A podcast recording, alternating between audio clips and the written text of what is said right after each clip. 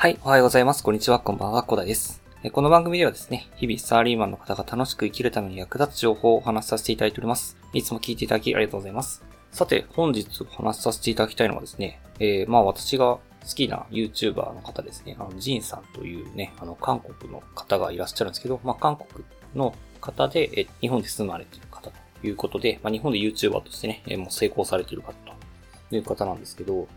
その方がね、えっと、まあおっしゃってたことですね、まあ、あの、間違ってた時に謝れないというか、まあ、受け止める覚悟がないということがあるんだらば、下手な、下手に責めないようにしようということをね、まあ、おっしゃっていたので、それをお話しさせていただきたいと思ったんですけど、なんかですね、じいさんがですね、まあ、あの、セブンイレブンで、まあ、買い物をして、で、セブンイレブンってあの、栃木とかだと、まあ、なんかフリー Wi-Fi が、あの、提供されているというところで、セブンイレブンでご飯を買って、で、それで、まあ、キャンピングカーですかね。キャンピングカーに持って帰って食べて、で、その食べ終わった後に、まあ、フリー Wi-Fi を使って、まあ、動画を上げていたと。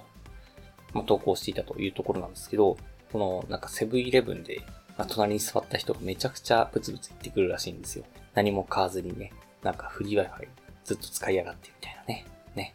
そんなこと言ってくるらしいんですけどね。まあそもそもね、えっ、と、まあフリー Wi-Fi なので、あの、その人のためのものじゃないので、まあ注意する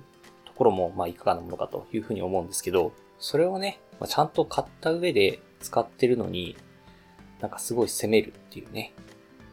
で、文句があるんだったら店員さんに言ってくださいっていうふうにもちゃんと伝えたらしいんですけど、まあその人は逃げるように去っていたと。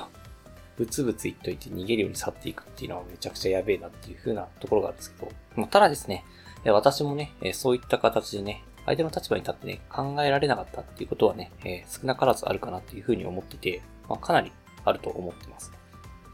なのでまあ私も人のことを言えたぎりじゃないんですけど、まあそういった形でね、結局ね、発したものは自分に返ってくるということもありますからね。まあそういった形でね、そうですね、相手を責める前にですね、まあ相手の状況も考えてね、どういったことが、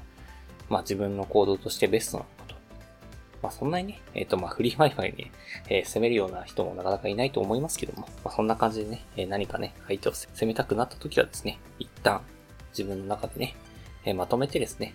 えこれが最善の選択なのかというところはね、選択していくべきかなというふうに思ったのでね、まあ間違った時にですね、えっ、と、まあ責められる覚悟がないのであればですね、安易に相手を責めないようにしようということでね、本日はお話しさせていただきました。はい。ではね、最後にお知らせだけさせてください。この番組ではですね、皆さんが困っている悩みとか話してほしい内容など随時募集しております。コメントには Twitter の DM などでどしどし送ってください。Twitter とかのリンクが概要欄に貼っておきます。